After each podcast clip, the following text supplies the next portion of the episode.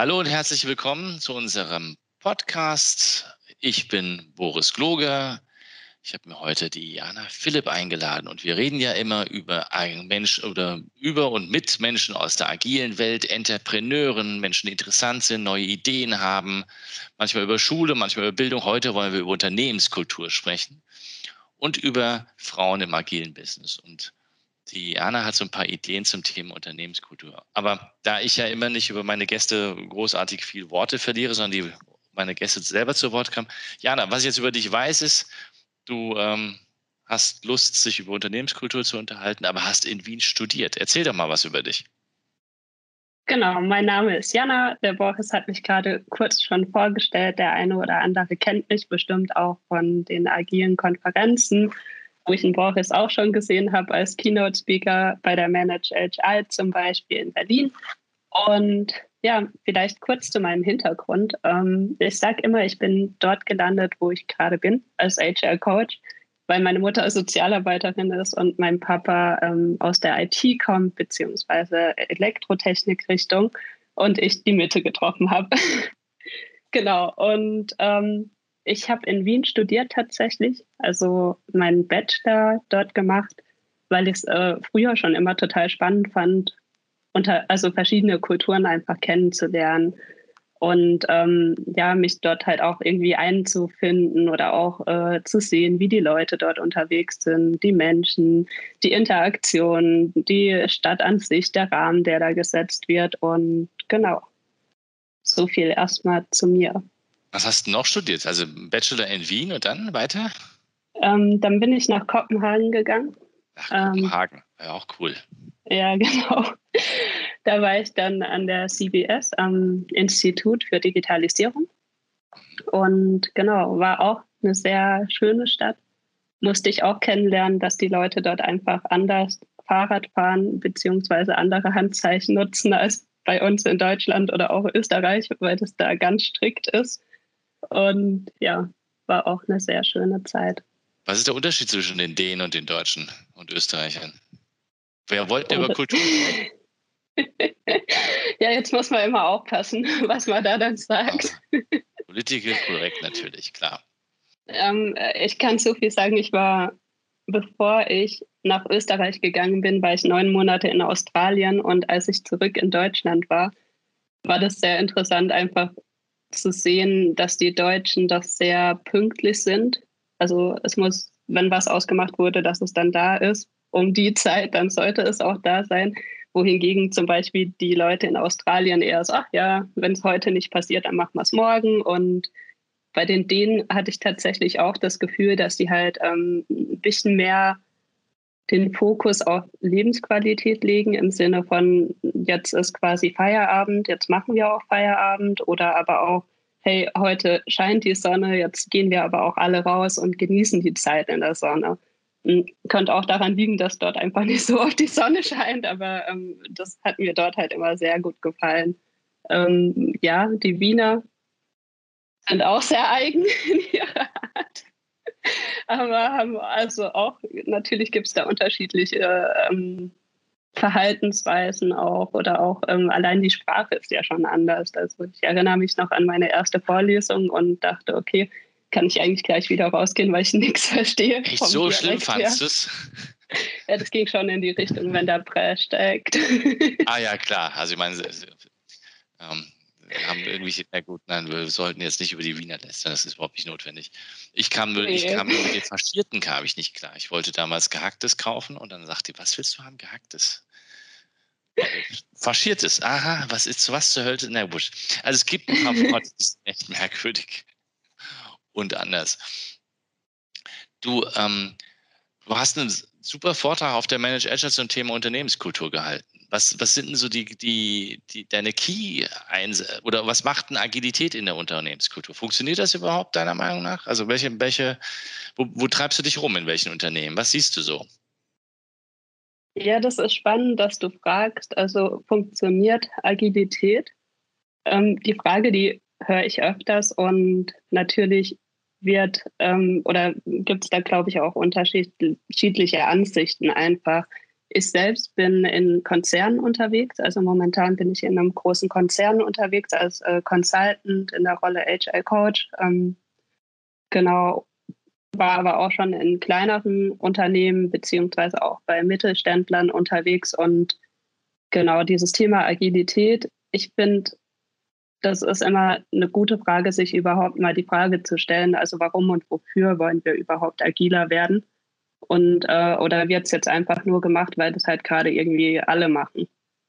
Und ähm, für mich ist eigentlich Agilität einfach nur eine Fähigkeit, Chancen wahrzunehmen, ähm, reaktionsfähig zu sein, ähm, um halt wirklich auch Kunden Nutzen zu stiften oder halt auch Wertgenerierung zu stiften. Und ich glaube halt, dieser Faktor wird halt oft ähm, aus den Augen verloren. Also werden dann halt irgendwelche Methoden eingeführt, so wie Safe oder halt Frameworks einfach, ähm, genau im Sinne von Safe beziehungsweise auch Scrum und ähm, die Absicht dahinter aber nicht wirklich berücksichtigt. Und ich finde, das ist halt eigentlich das Traurige, weil ähm, es geht eigentlich weniger um das Framework dann an sich, ähm, als vielmehr halt die Intention, die dahinter steckt, die vielleicht doch auch öfter einfach mal fokussiert werden sollte dann. Das, das sehe ich ja auch genauso. Das habe ich auch immer versucht zu erzählen. Aber erzähl mal, ich meine, du bist ja jetzt ähm, quasi die Generation, die mit Agilität schon fast aufwächst. Also ich war die Generation, die überhaupt erstmal gesagt hat, Leute, wäre cool, wenn, ne? Und mhm. als ich angefangen habe, gab es bestimmt nicht das Problem, dass das Mainstream war oder man es machen musste, weil irgendwelche das unbedingt haben wollten war eher umgekehrt. Ich muss den Leuten erklären, dass es das Beste seit geschnitten Brot ist. Nicht wissen, ob es überhaupt funktioniert. Aber sag mal, wie ist denn das, wie ist denn das für dich? Also du, du kommst wahrscheinlich aus der Uni, hast gesagt, du hast da in Dänemark ähm, äh, Digitalisierung gesprochen. Also werdet ihr über Agile da auch schon gesprochen haben? Also kommst eigentlich aus der Uni raus und denkst, die Welt ist agil. Wie, wie geht's dir? Wie geht's dir als, als, äh, als Agile Coach jetzt in diesem Unternehmen? Was, was siehst du? Was nimmst du wahr? Mhm. Ähm, Genau, in der Uni. Ich glaube, ich gehöre noch zu der Generation, wo das gerade angefangen hat, dass man in der Uni auch so Themen äh, thematisiert hat. Ich weiß noch, meine erste Scrum oder nicht Scrum-Vorlesung, das war tatsächlich in Java-Programmierung. Da hatte unser Professor uns Scrum erklärt und ich dachte nur so, äh, er ist verrückt. Also das war wirklich so, was will der überhaupt mit den ganzen Vokabeln? Und ich glaube auch, der hat uns äh, zusätzlich eigentlich halt überfordert mit diesem Vokabular, was er uns da zusätzlich noch zur Java-Programmierung halt äh, mitgegeben hatte. Und das ist auch mein Eindruck, ähm, den ich oft wahrnehme äh, in Unternehmenskulturen, was natürlich auch vielleicht, oder ich würde sagen, mir ging es sogar ähnlich. Ähm, ich bin dann ja in der IT-Branche auch gelandet und dachte halt auch, ah ja, das ist eine Selbstverständlichkeit, dass Teams nach Scrum arbeiten oder auch äh, wissen, was Agilität ist. Aber wenn man halt rausblickt in die Welt, ist das halt auch nicht der Fall. Und wie das ja auch so ist, wenn man die Sachen nicht thematisiert oder auch mal aufarbeitet in Unternehmen, dann ähm, macht sich ja auch jeder sein eigenes Bild darüber. Also ähm, wenn man dann halt ein Refinement oder auch ein, eine Retrospektive macht oder so, ähm, dann kommt ja jeder mit seinen eigenen Erfahrungswerten, die er vielleicht irgendwo mal in einem Unternehmen oder unterwegs auf seiner Reise halt in der Berufswelt aufgeschnappt hat. Und ähm, ich glaube, das ist halt ganz wichtig, dass man über die Themen halt spricht und das auch transparent macht, was ist die Intention dahinter.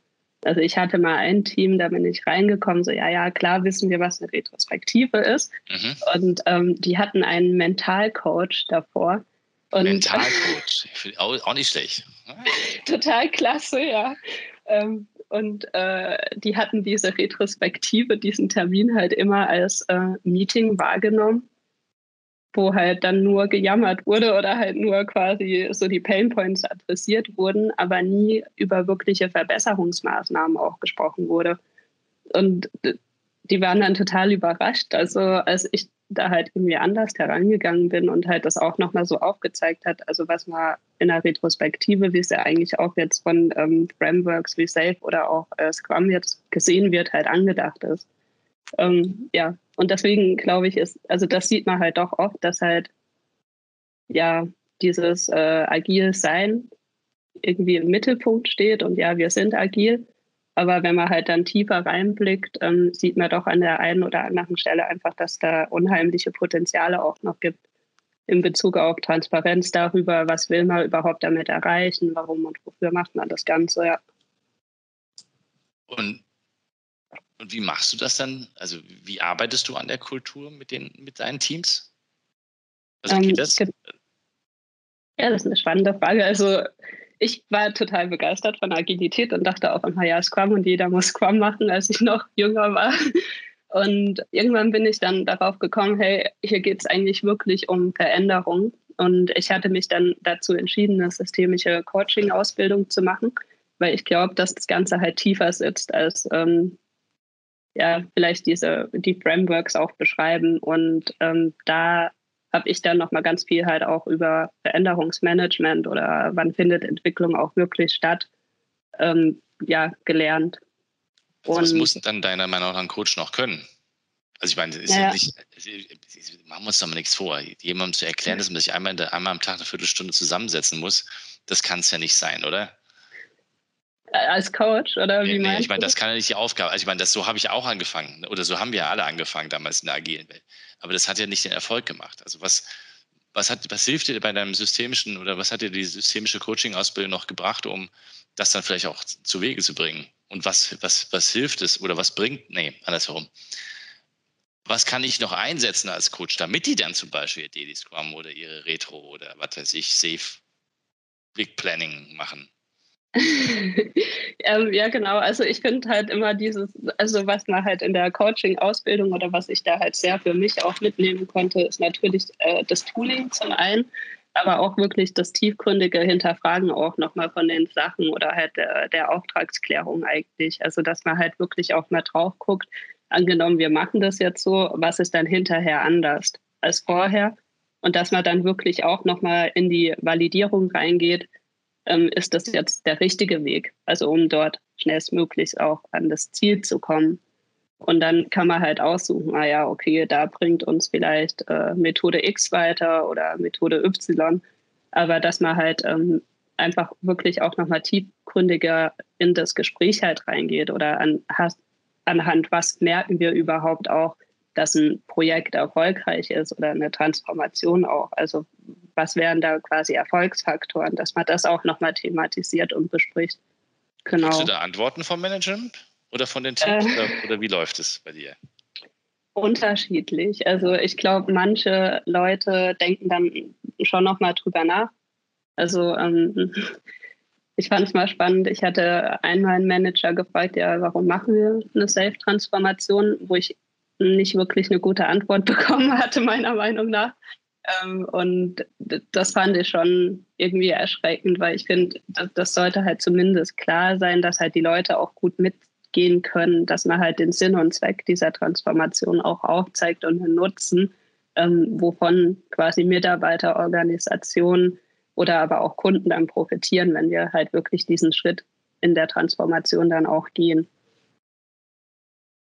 Also hast du auch den, den also ich zumindest mittlerweile behaupte ich ja immer, dass ähm, wir, wir keine Agile Coaches bräuchten, wenn die Manager selber Agile Coaches wären, also genau das machen. Also, weil du hast ja gerade gesagt, wenn ich den Manager frage, warum willst du es eigentlich machen?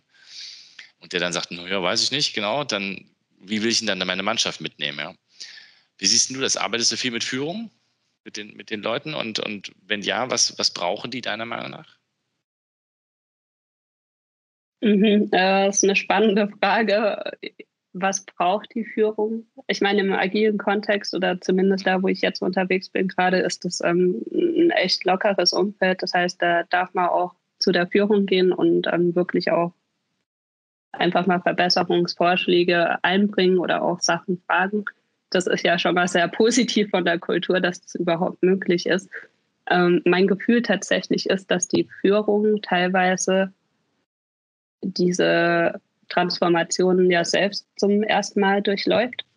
Und ähm, dass es ja vielleicht dort einfach auch mehr Unterstützung noch bräuchte im Sinne von Coaching oder aber auch ähm, halt mehr Support, dass das die richtigen Schritte auch sind. Also die machen ja manche Sachen auch vielleicht zum ersten Mal oder so oder ähm, was ja auch gar nichts Schlimmes ist oder halt auch diese Transparenz darüber, dass halt ihnen vielleicht da das auch wichtig ist, mit den Menschen gemeinsam zu arbeiten Ich glaube, du hast einen wichtigen Punkt gebracht. Die haben machen, die meisten machen das zum ersten Mal. Also ich habe das ja, als wir angefangen haben damals, ähm, hatte ja noch gar keiner angefangen. Insofern war es einfacher, weil irgendeiner muss halt mal loslegen. Aber heute ist es ja tatsächlich so, dass gigantische Unternehmen anfangen, ähm, riesige Transformationen vom Zaun zu brechen. Also wir haben auch einen Kunden, da wollen dann 1600 Leute gleichzeitig dadurch gejagt werden. Oder wir hatten mal eine Anfrage, die wollten 14.000 Leute so von jetzt auf gleich. Mhm. Ähm, aber die, die, die Führung müsste eigentlich auch gecoacht werden, beziehungsweise die Führung müsste es ja dann eigentlich machen. Das Management müsste es ja machen. was ja in der ganzen Agile-Szene ja immer wieder eines der Themen ist, war und ist immer noch, dass wir eben eigentlich kein Konzept haben für das, was wir mit Führung machen. Also was machen wir mit den vielen Managern? Brauchen wir sie noch? Oder bist du bei einer, bei einer Organisation wie Burzorg, die einfach sagt, brauchen wir nicht? Oder bei heute jetzt Gary Hamill mit seinem neuen Buch Human Rockracy, der einfach mal sagt, pff, also wenn man ehrlich ist, bräuchten wir sie nicht mehr. Nur das kannst du schlecht den Leuten sagen, die du brauchst, um, zum, um das Unternehmen zu transformieren. Ne? Du kannst schlecht demjenigen sagen, den du brauchst, der mitmachen muss, dass du ihn irgendwie in der Position, in der er jetzt ist, eigentlich so nicht mehr brauchst. Siehst du das ähnlich? Ich sehe es anders tatsächlich, beziehungsweise wenn man halt wirklich in die Praxis dann reinguckt, glaube ich doch, dass Selbstorganisation auch Führung braucht. Vielleicht nicht äh, eine Top-Down-Approach, aber halt in Form vielleicht von Leadership, ähm, als ja. Vorbild, als ähm, ja, vielleicht auch wirklich Personen, wo man weiß, die gibt halt. Also, mhm. was du angesprochen hast vorhin, dass es Kunden gibt, die dann von heute auf morgen umschalten wollen auf agil. Das also geht ja einfach gar nicht. Also das, die Leute müssen sich ja auch erstmal an vielleicht diese Freiheitsgrade, die sie dann auch wirklich haben, gewöhnen oder auch ähm, ja, sich dorthin entwickeln. Also das ist ja nicht nur eine Entwicklung von der Organisation oder der Kultur dann, sondern von jedem Einzelnen, der da eigentlich auch in dem Konstrukt unterwegs ist. Und da ist natürlich Führung auch gefragt. Also, ja. Bleibt, ja die, bleibt aber trotzdem noch das Problem, dass jemand, der nicht weiß, wo er sich hin, wo er hinführen soll, weil er selber noch nie erlebt hat, damit ja eigentlich ein Problem hat. Ich meine, ne, wenn ich als, als Mitarbeiter, also als Manager, als, äh, Führungskraft gar nicht sicher bin, ob das in die richtige Richtung marschiert, kriege ich das ganz schlecht transportiert, dass das die richtige Richtung ist für mein Team. Ja, könnte sein. Also ich war jetzt selbst noch nie in der Position, aber könnte mir vorstellen, dass das eine Herausforderung ist. Hast du das Gefühl, dass ähm, in, der, in der agilen Welt die ähm, oder andersrum, weil, Sie hatten, wir hatten es ja von Unternehmenskultur. Gibt es Kulturen, die es leichter machen, auf agil umzuschwenken, als Kulturen, die das nicht machen? Ich denke sicherlich, dass da das was mit der Reife vielleicht dann auch wirklich zu tun hat. Mhm. Mir sind jetzt zwei Extreme einfach bekannt. Also da, wo es halt in der Organisation vielleicht wirklich Leute gibt, die das Ganze halt abblocken und auch eher dann nicht proaktiv einwirken auf diesen Transformationsprozess beziehungsweise auf die Entwicklung in Richtung Agilität. Und ähm, unter anderem, was ich aber auch oft sehe, ist halt dieser Punkt wirklich, dass vielleicht auch zu viel Freiheitsgrade gelassen werden, äh, was sich dann so ein bisschen anfühlt wie, hey, du schickst ein dreijähriges Kind äh, und sagst dem, lauf mal da alleine über die Autobahn. Und dann versuchen da alle über die Autobahn zu laufen und wo dann vielleicht mehr noch Rahmensetzung einfach erfordert wäre, um das Ganze halt in die richtige Richtung auch äh, im Sinne der Strategie halt, die relevant ist für das Unternehmen, zu bewegen. Okay, das gibt's. Das heißt, es gibt deiner Meinung nach auch die Möglichkeit, Leute durch diese Freiheit zu überfordern. Das mhm, auf jeden Fall. Wie, wie, wie, wie, sieht das denn aus? Also wenn naja, ich jetzt Manager wäre, was, was würdest du mir vorschlagen? Was, also was könnte passieren, wenn ich jetzt zu meiner Mannschaft sage, hier, mach halt, wie ihr wollt? Äh, ich, mich erinnert das gerade an einen Manager, der hat immer von so einem Notfall-Button geredet. Er hätte gerne so einen Notfall-Button, wo er dann einfach draufhaut und dann stoppt alles wieder und geht zum Alten zurück.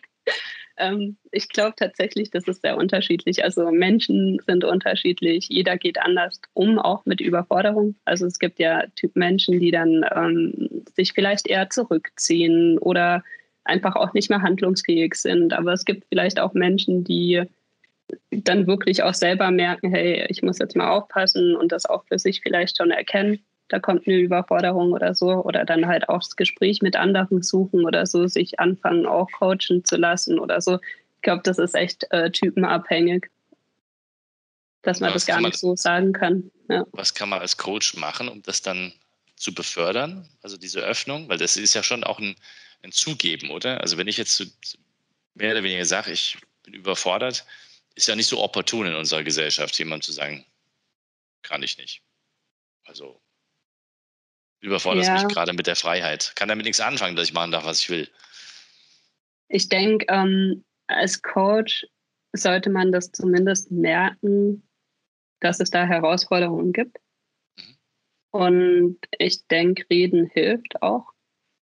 Also, dass man vielleicht dann auch einfach mal das Gespräch sucht mit so einer Person.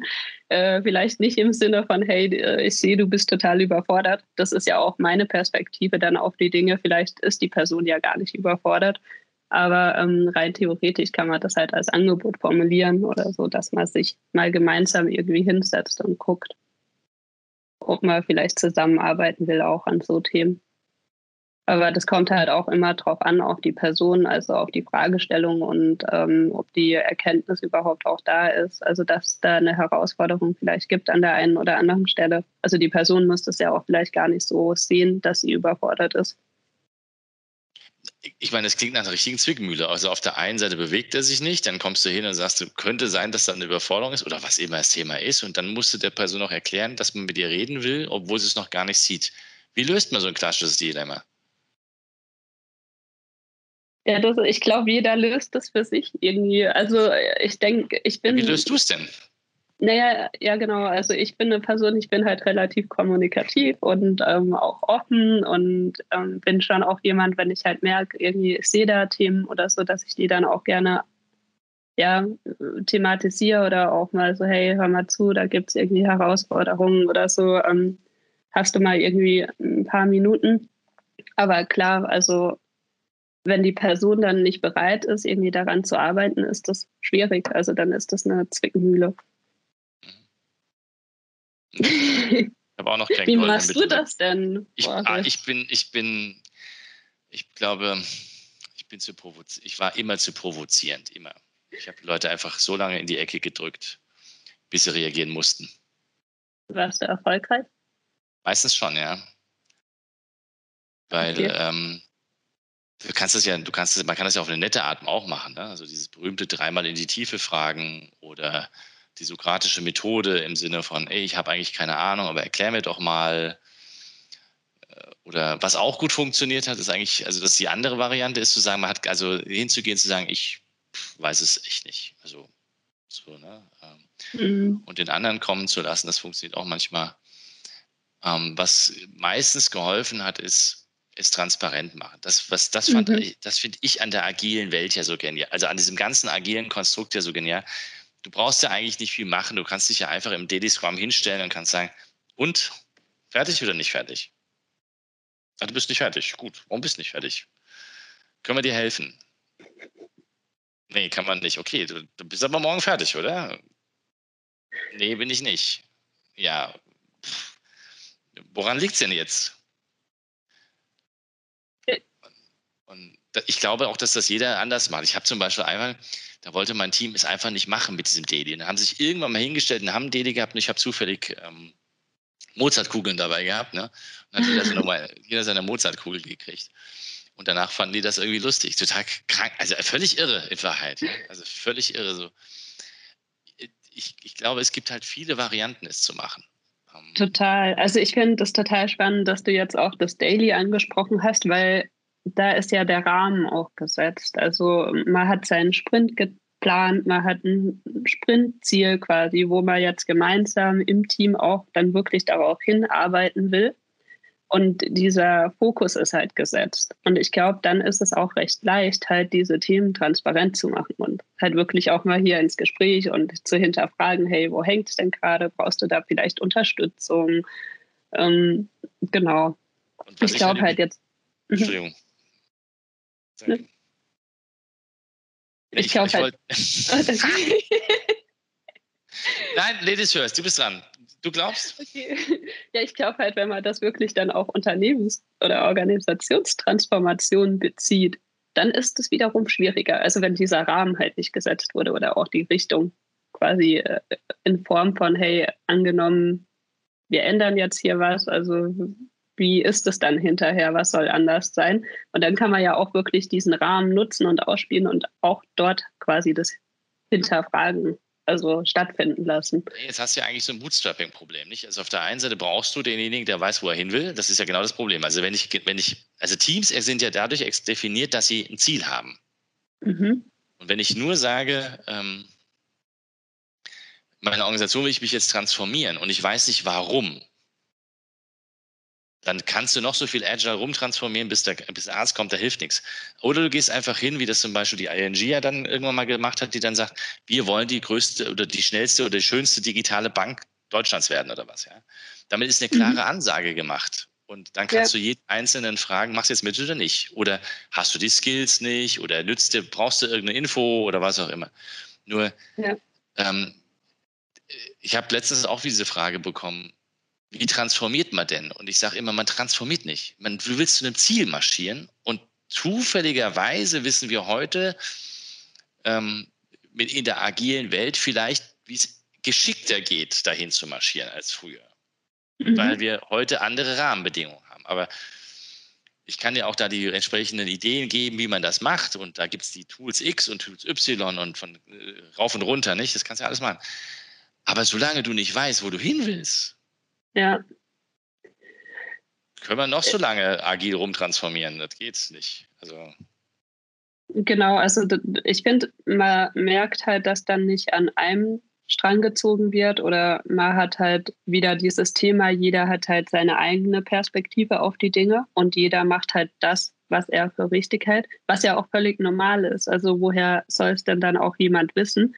Aber rein theoretisch natürlich ist es schön, wenn man halt eine, eine, Art Zukunftsbild hat oder so oder halt auch ähm, ein Zielbild, ein gemeinsames, wo jeder halt auch seine Perspektiven halt ja einbringen konnte. Und das halt dann auch wirklich so die Eintrittskarte für die Zukunft ist oder genau. Ich finde noch einen wichtigen, einen anderen Aspekt extrem wichtig, den ich damals ähm, an verschiedenen Stellen von verschiedenen Leuten äh, einmal theoretisch erklärt bekommen habe, aber dann auch praktisch umgesetzt worden ist. Ich habe immer den Eindruck, die Menschen, die da mitmachen sollen, müssen was davon haben, dass sie mhm. mitmachen. Also das eine ist das Zielbild. Und ich muss, aber effekt, noch effektiver als das Zielbild oder noch ist auch Quatsch. Also das eine kannst du nicht machen und das, also musst beides machen. Sowohl das Zielbild daraus definieren und das zweite musst du halt auch machen. Das ist quasi die Kehrseite der Medaille zu sagen, ähm, was kommt bei mir raus? Also was habe ich davon? Mhm. Ich denke, das ist extrem wichtig. Also, dass halt der Nutzen und auch die Vorteile und die attraktiven Elemente halt auch wirklich hervorgehoben werden. Also, wenn man diese Schritte auch geht, dann. Jetzt, aber also in der, kompliziert.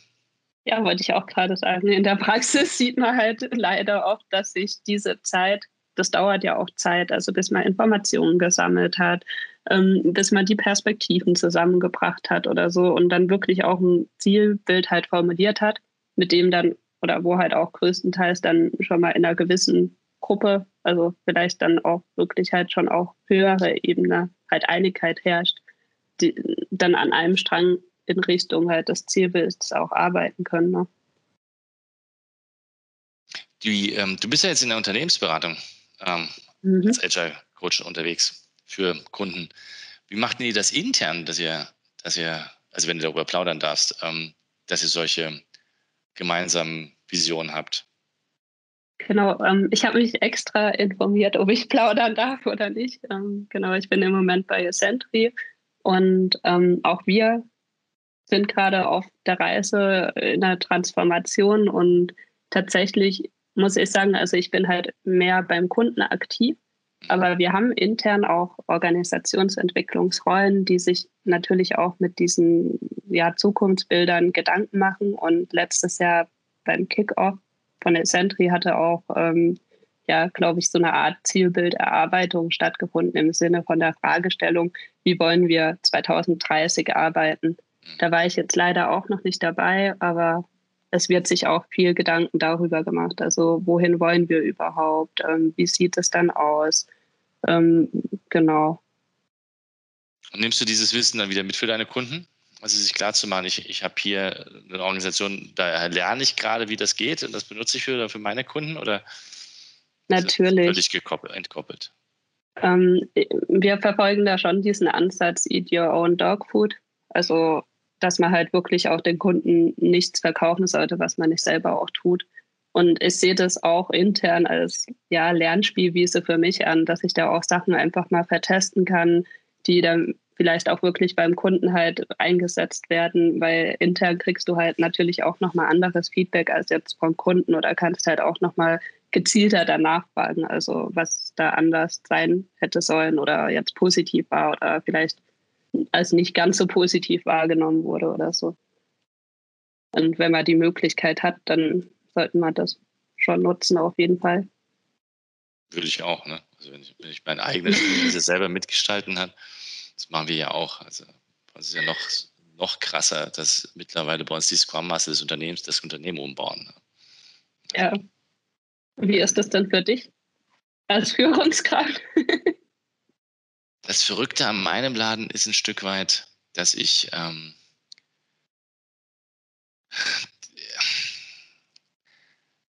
ich denke, sie haben viele Sachen schon oder habe viele Sachen vorgedacht und warte eigentlich darauf, dass die Mannschaft das äh, dann auch dann tut. Ja, also zum Beispiel haben wir jetzt angefangen, Soziokratie uns damit auseinanderzusetzen, weil ich den Framework brauche, damit bei uns geglaubt wird, dass man tatsächlich selbst entscheiden darf. Also wir mhm. haben zum Beispiel die Regel, jeder darf bei, uns, darf bei uns entscheiden, was er sich zu entscheiden zutraut. Ja. Und da muss niemanden mehr fragen, äh, doch ein, ein, muss noch einen fragen, aber nicht als Veto-Möglichkeit, sondern als Sounding-Möglichkeit. Ne? Also muss noch einmal jemanden fragen, was hältst du davon? Ob der mhm. dann Ja oder Nein sagt, völlig egal. Ähm, und das ist unendlich schwer bei uns gewesen und es ist immer noch, wir haben immer wieder Neueinsteiger, ähm, das dauert ewig, bis sie das einem glauben. Das ist unpackbar. Also ja, du darfst, darfst entscheiden, was du dich entscheiden sollst. Kommt immer dieselben Fragen. Ja, darf ich dann zum Beispiel eine Million Euro vom Konto abheben? Und dann sage ich, nee, kannst du ja gar nicht. Also mal bei aller Liebe, selbst wenn du das entscheiden könntest, das ist das, und das machen, die Bank wird es dir nicht geben. Also das ist Unsinn. Ja? So die Frage ist anscheinend schon doof. Aber ähm, also es gibt schon doofe Fragen. Aber ähm, die, die, die, ähm, also da merkst du, wie, wie verrückt das eigentlich ist. Ja, weil das, ich glaube, das ist wirklich wieder das, wir haben halt alle unterschiedliche Erfahrungen gemacht und je nachdem, woher diese Personen auch kommen, wissen die das ja nicht. Also und Kultur ist ja oft auch was unterschwellig stattfindet.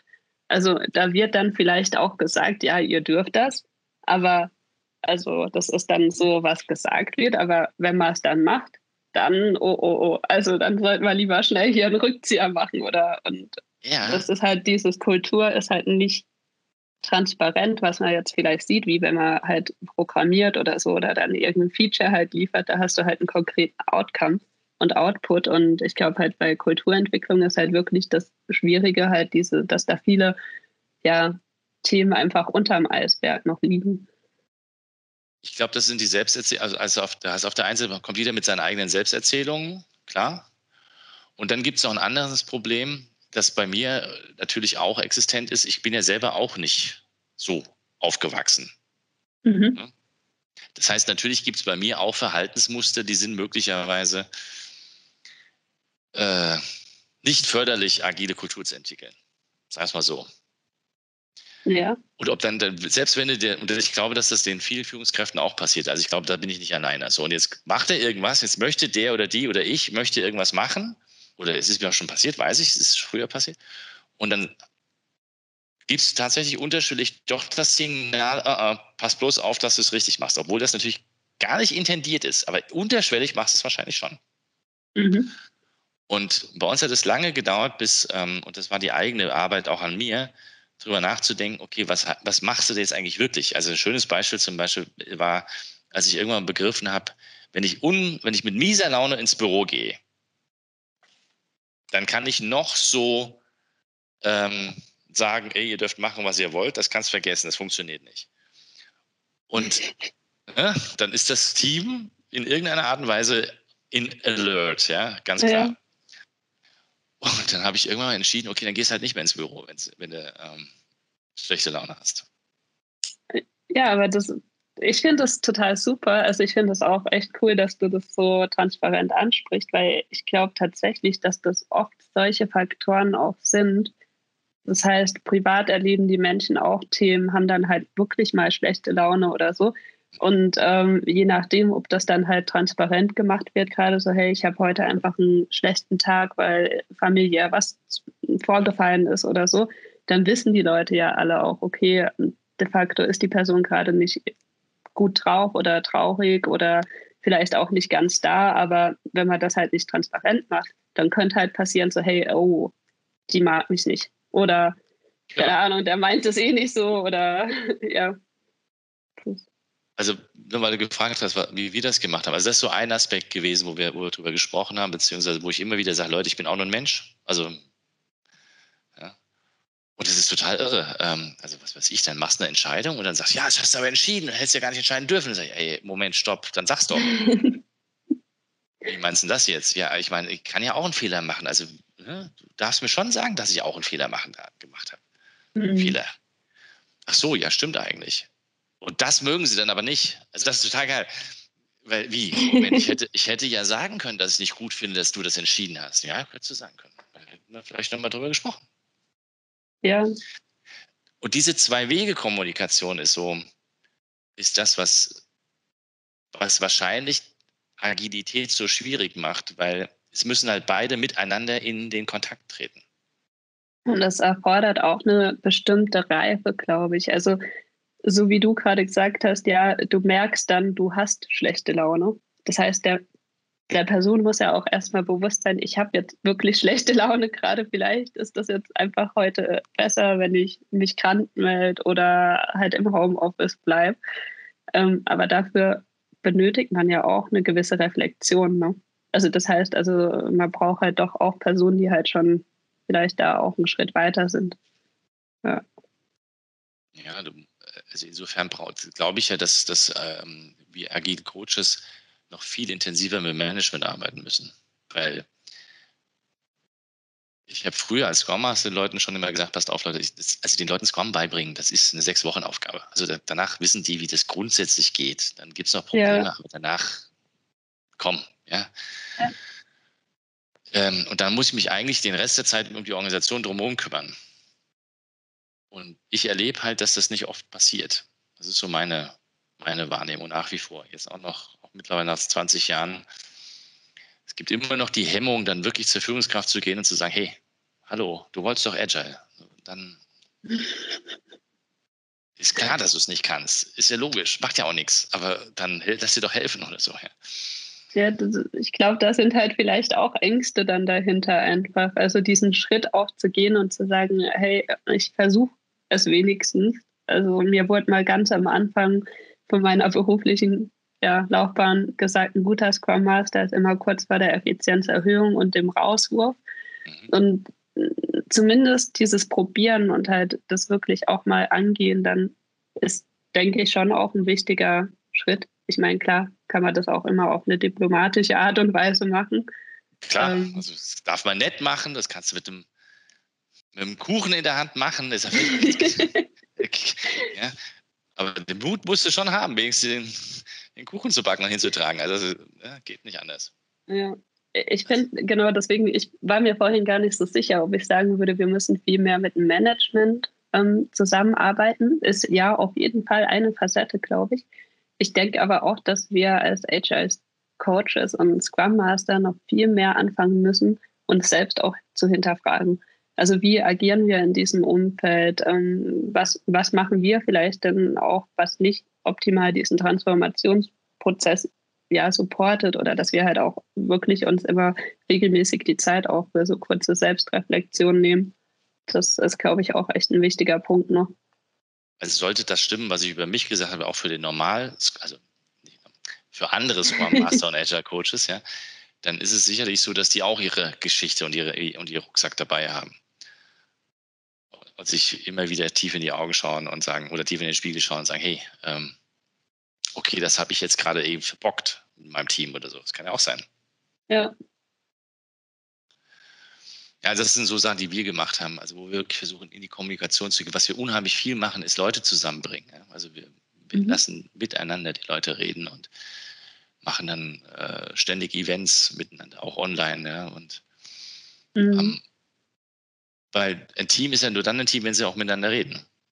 Ja. Gerade jetzt ich in der, der, der Corona-Zeit kannst du da locker, cool, pff, ich mache meinen Job, peng, haust weg. Ging ja auch. Also, ja. ja. ich glaube gerade, also ähm, auch in der Rolle halt, wenn man viel beim Kunden unterwegs ist selbst und dann halt noch diesen Bezug zur eigenen Firma auch hat, ist das gerade in Corona-Zeiten durchaus eine Herausforderung, ja. Ja, das war es immer. Also für Agile Coaches, die angestellt in einem äh, agilen Consulting-Unternehmen war, du weißt ja nie, was ist in deiner Heimat, nicht? Nee, ist auch. Also ich finde das eigentlich immer ganz cool, halt mit der ähm, oder aus der Vogelperspektive halt beim Kunden rauszugucken äh, oder drauf zu gucken, wirklich. Das heißt, dass man halt da doch auch immer einen Abstand noch hat und sagt, hey, man ist halt nicht ganz so emotional gebunden, wie wenn es vielleicht dann auch die eigene Firma ist oder so. Und da halt auch immer einen guten Schritt einfach nochmal mhm. zurück machen kann. Aber klar, wenn man dort lange auch ist, ist immer die Frage, wohin gehörst du jetzt eigentlich gerade?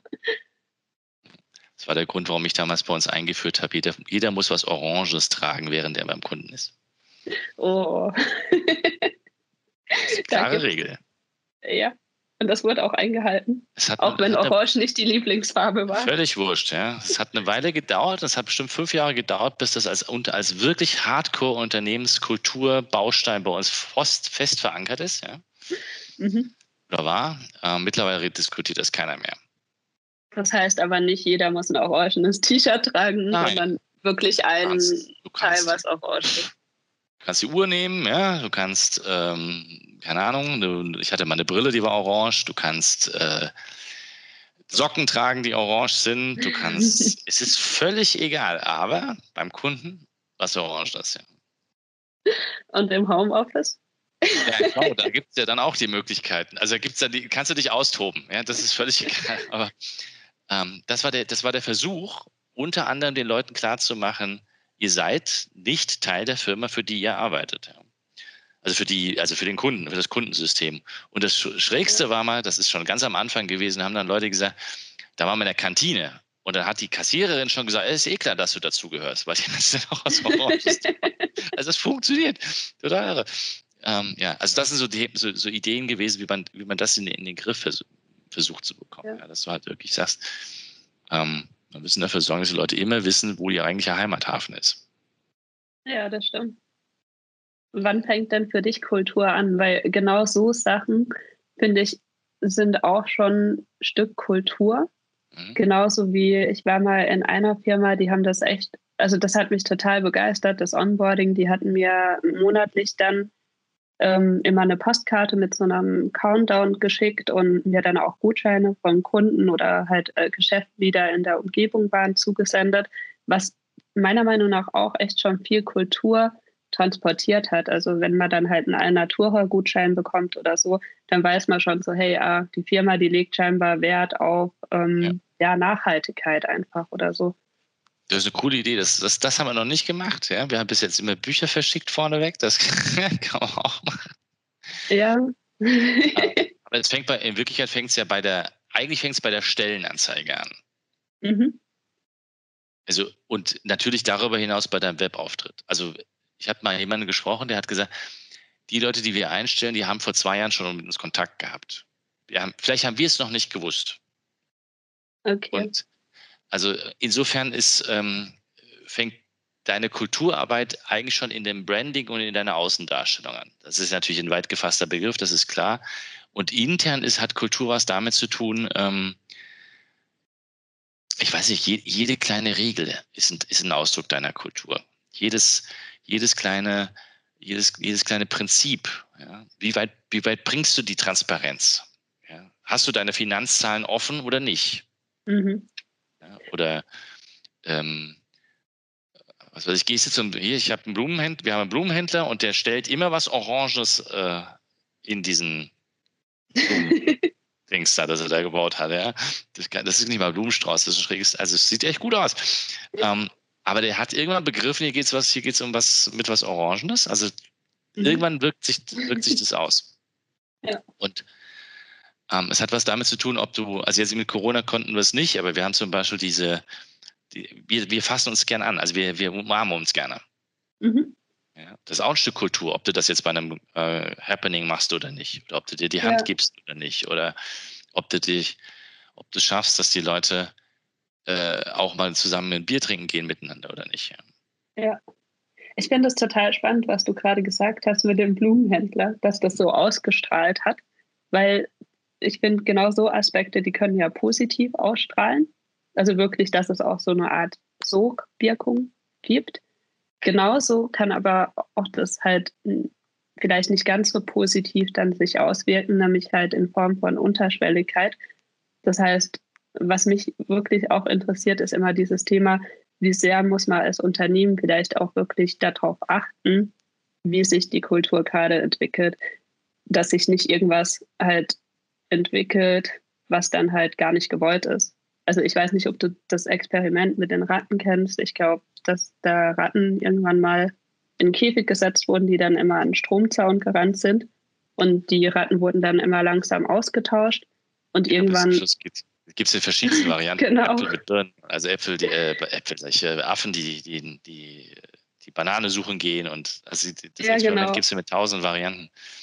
Nee, das ist die haben aber gar nicht mehr an den Zaun gefasst. Ja. Ne? Und das hat sich dann aber so entwickelt, dass da halt Angst war, vielleicht äh, nicht da dran fassen oder so. Ja, du musst das ist ja bei Kultur, ja. Du musst irgendwie auf sie aufpassen und kannst sie aber, das ist so ähnlich wie, also das, das Schwierige an Kultur ist, dass du sie nicht steuern kannst, aber dennoch beeinflussen. Mhm. Ja? Also ich kann nicht es ist nicht wie ein Hebel ziehen oder ein Zahnrädchen oder, oder es ist kein mechanistisches Vorgehen, aber trotzdem kannst du deine Kultur beeinflussen und, und die Kultur, glaube ich, kann man gut durch seine Kommunikation beeinflussen. Also wenn, ist ja sowieso logisch, systemische Coachin, weißt du eh besser als ich, ähm, wenn ich, äh, wenn eine Organisation nur ein System aus Kommunikation ist, dann sind es die Geschichten, die wir uns über uns erzählen, die unsere Kultur ausmachen. Mhm. Und also ich glaube, jedes Stückchen das, das äh, ist da die Kommunikation. Und trotzdem bist du, glaube ich, als Führungskraft hast du den Job dafür zu sorgen, wie sich die, die Kommunikation in deinem Unternehmen ausprägt, wie das funktioniert, mhm. was du mitbekommst. Ja. Und, und du musst, also wir hatten alle möglichen, also im Laufe dieser zehn Jahre in diesem Laden habe ich ja echt alles erlebt. Ähm, weil, also wirklich alles. Okay, und und manchmal, also wir haben zum Beispiel einmal einen Fall gehabt, da wussten wir, als der Mensch das allererste Mal durch unseren Company-Zirkelkreis gegangen ist, dass der nicht mhm. dazu passt. Ja, und wir wussten es. In der Sekunde. Wir haben trotzdem drei Monate lang verschissen, bis wir den rausgeholt haben. In der Zeit hat er schon massenhaft Zeug kaputt gemacht. Also er hat echt Porzellan zerschlagen mhm. in der Zeit. Ja. Und da hellhörig zu werden, ist, glaube ich, die Kunst, ähm, und das dann anzusprechen. Ja, klar. Und halt auch die Achtsamkeit dafür, sowas überhaupt wahrzunehmen. Ja, ja klar. Wie, wie siehst du das nochmal? Also ich, ich würde gerne nochmal das andere Thema ansprechen, nämlich ähm, weil, weil wir es über Kultur haben. Glaubst du, dass wir in, ähm, in den Unternehmen, die da so draußen sind, gut daran täten, mehr Frauen im Business zu haben? Also mehr Frauen in diesen Positionen, Coaches oder, oder Führungskräfte oder? Das wird sich dann was verändern? Glaubst du, das ist ein Gender-Thema? Ja, das ist wieder eine sehr gute Frage. Also ich meine, ich bin in der IT-Branche unterwegs. Da gibt es einfach nicht so viele Frauen. Also ich bin jetzt auch gerade in einem Projekt gewesen mit elf Leuten, was eh zu groß ist ein Scrum-Team, aber ähm, davon waren auch nur zwei Frauen dabei, der Rest halt Männer. Unter anderem, wenn man halt auch mal guckt, ähm, in den, gerade auch bei IT-Dienstleistern sind ja oft noch Männer auch in Führungspositionen. Also mir fällt jetzt auch spontan gar keine ähm, IT-Dienstleistungsfirma ein, wo eine Frau in der Führungsposition ist. IBM ähm, in, Österreich ist die Chefin. Ah ja, gut. Ja, aber Sehr ist gut. Ja, selten tatsächlich. Und was ich aber jetzt positiv fand, ähm, wir hatten jetzt, also ich bin gerade in einem skalierten Umfeld unterwegs und da kam jetzt auch wieder eine neue Scrum Masterin dazu.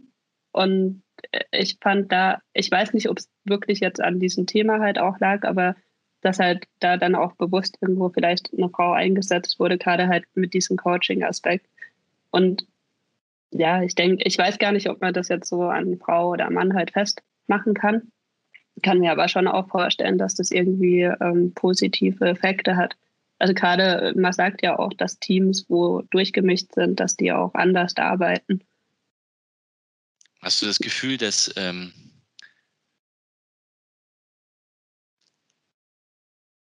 dass dir das Arbeiten, also dass du als Coach effektiver bist als ein männlicher Coach? Oder Weil, würde ich, würde ich jetzt gar nicht sagen. Also ich denke, beides gibt beides. Ich mhm. glaube tatsächlich, dass ich vielleicht an anderer Stelle ja vielleicht anders wirke dann einfach auch, mhm. als vielleicht dann ein männlicher Kollege ja wirken würde. Hast du schon mal erlebt, dass ähm, mir ist es letztens wieder aufgefallen, wir hatten so ein echt cooles Meeting wieder, ne? äh, zwei verschiedene Leute im Raum, einer männlich, einer weiblich. Und der, der Kunde war gnadenlos dabei, äh, die weibliche ähm, Coachin quasi in die Ecke zu stellen und nur mit dem, dem männlichen Coach zu sprechen. Mhm. Ist das auch schon passiert? Dass es das gibt, so dieses ähm, also mir ist das jetzt im beruflichen Kontext tatsächlich noch nicht passiert. Mir ist das mal auf Sri Lanka passiert, dass ähm, ich dann gnadenlos ignoriert wurde, wenn ich was gesagt hatte oder eine Frage gestellt wurde. Und mhm. ähm, ja, also ist eine komische Situation.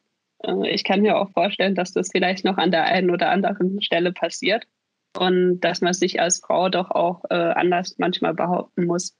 Also ja, aber es kann auch durchaus Vorteile haben. Also es kommt immer drauf an, aufs Umfeld. Ähm, genau. Okay.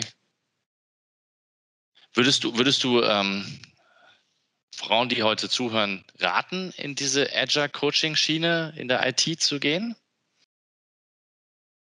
Also ich sage immer, ich bin dankbar, dass ich einen großen Bruder habe. okay.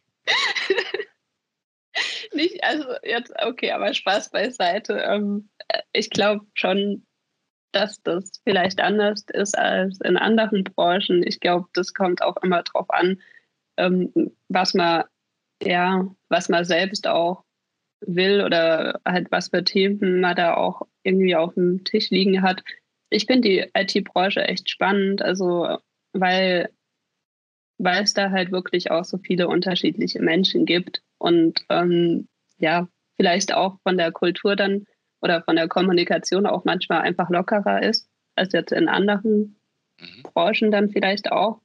Aber ähm, ja, ich glaube, also man muss schon anders mit gewissen Themen halt umgehen können. Also das oder an der einen oder anderen Stelle muss man dann doch auch mal einen doofen Spruch oder so halt aushalten oder ähm, ja. Ja gut, das wäre das wär im Kfz-Handel wahrscheinlich auch nicht anders. Aber die, ja. die, äh, die also jetzt, um jetzt mal alle Vorurteile davon loszuschießen, die man so haben kann, den ganzen chauvinistischen Scheiß. Aber ähm, worauf ich hinaus wollte, ist, ist es eine interessante Branche? Also hat ähm, welche, auch, auch für, die, für die Zukunft, glaubst du? Also sind die Berufsaussichten gut? Ja, durchaus. Also ich denke, wenn man diese, diese Coaching oder die Coaching-Thematik an sich gerne mag und verfolgt und halt wirklich vielleicht auch nochmal so ein, ein Stück weit IT-Background mitbringt, dass die Branche auf jeden Fall attraktiv ist, wenn man sich halt dafür interessiert. ja. ich denke, also so, wenn halt jemand da gar nichts mit anfangen kann, dann ist es vielleicht dann auch nicht so spannend. Aber ähm, ich meine, wenn man halt guckt, wo, ja, wo unser Umfeld hingeht, was ja immer mehr in Richtung Digitalisierung auch geht, ähm, und durchaus halt da auch viele Projekte dann starten oder auch Veränderungen ähm, regelmäßig halt stattfinden, ähm, ist das durchaus spannend. Also und auch nicht unkomplex. Also ich glaube, diese Komplexität muss man halt auch mögen. Das ja, es ist vielschichtig. Ne? Du hast User auf der einen. Seite, du hast auf der einen Seite technische Sachen, du hast Designgeschichten, du musst mit multidisziplinären Teams arbeiten, die heutzutage die da geht es ja nicht mehr darum, irgendwie einen Buchungsbeleg von A nach B zu schieben. Äh, nee, auf keinen Fall. Ja. Wird schon wesentlich spannender und auch interessant. Und die Welt ändert sich halt gerade rapide, was die Digitalisierung betrifft. Also ich finde es auf jeden Fall sehr facettenreich und das ist auch das, was mir Spaß macht. Aber klar, ich sage auch immer, diese Coaching-Aspekte, die könntest du jetzt auch in anderen Branchen einsetzen. Also du hattest ja auch schon glaube ich, Agilität oder Scrum in der Schule gemacht. Ja, genau. Also ich meine, Agilität geht überall. Also, genau. Ja, weil ähm, ob, ob, du jetzt den, mit, einem, mit dem Schüler darüber redest, wie er sich als Team organisieren kann oder wie sie sich als Teams organisieren sollten und dann mit den agilen Mindseten arbeiten. Und auch in der Schule ist es hilfreich, dem Lehrer zu sagen, ich habe gerade keine Ahnung, also holen wir uns lieber aus dem YouTube-Channel. Äh, ähm, das haben wir sogar wir schon damals gemacht, ja. Wir wussten, dass unsere Mathelehrer nicht keinen Plan hatte. Ja, ich finde das total spannend, weil also einsetzen kann man es halt wirklich überall. Also auch ähm, meine Mutter ist ja Sozialarbeiterin und auch mit ihr kann ich wirklich halt über diese Themen halt sprechen, die wir halt auch bei uns jetzt im IT-Umfeld dann einsetzen. Also die machen eigentlich nichts anderes im sozialen Bereich, als ich jetzt ja in meinem Beruf quasi als HR-Coach mache auch. Hm, ich finde halt, also für mich steht auch immer dieser Aspekt halt im Vordergrund. Also wie gehen wir halt bei der Arbeit auch miteinander um? Also wie können wir quasi auch vermeiden, dass halt Menschen dann nach der Arbeit deprimiert heimgehen oder total halt äh, ja energielos sind oder so, weil sie noch Konflikte, Streitereien beschäftigen oder sonst irgendwas. Also ich finde, das ist halt ein wesentlicher Aspekt. Und ja, mein IT ist auch spannend.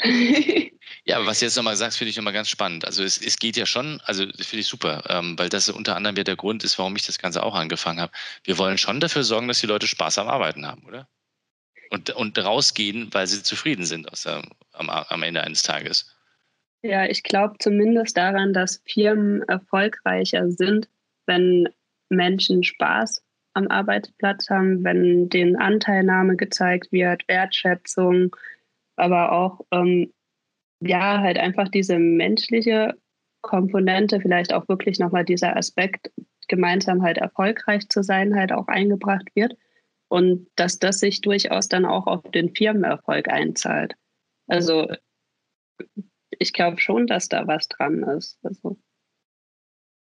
Glaube ich auch. Also ich weiß es. Bei uns ist es Aber die, vielen, vielen Dank. Du, danach kann echt nichts mehr kommen. Also wenn das jetzt ähm, die Unternehmensbosse nicht gehört haben, dann können wir ihnen auch nicht mehr helfen, oder, liebe Jana? Vielen Glaube Dank. Glaube ich auch. cool, danke für dir. Deine Zeit. Und? Bis vielleicht ein, ein weiteres Mal. Ja, vielleicht in Wien dann mal auf einen Kaffee. Genau, komm vorbei.